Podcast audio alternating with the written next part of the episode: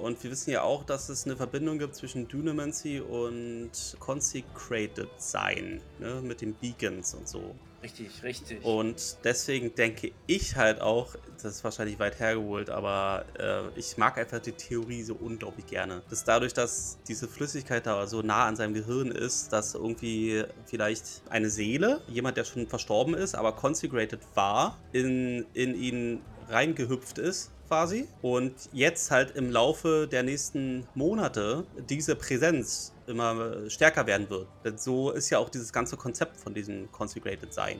Also du wirst in einen anderen Körper gebracht und wächst erstmal ganz normal und irgendwann wirst du dir und deiner eigenen Vergangenheit bewusst, deiner früheren Leben. Und ich fände es halt super abgefahren, wenn genau das dann halt mit Ashton passiert. Interesting. Coole Theorie. Weiß ich noch nicht, was ich davon halte. Aber vielleicht ist es ja genau das Gleiche. Vielleicht werden wir schon übersehen Seelen und tote Seelen, ne? Und FCG vielleicht auch die Verbindung haben.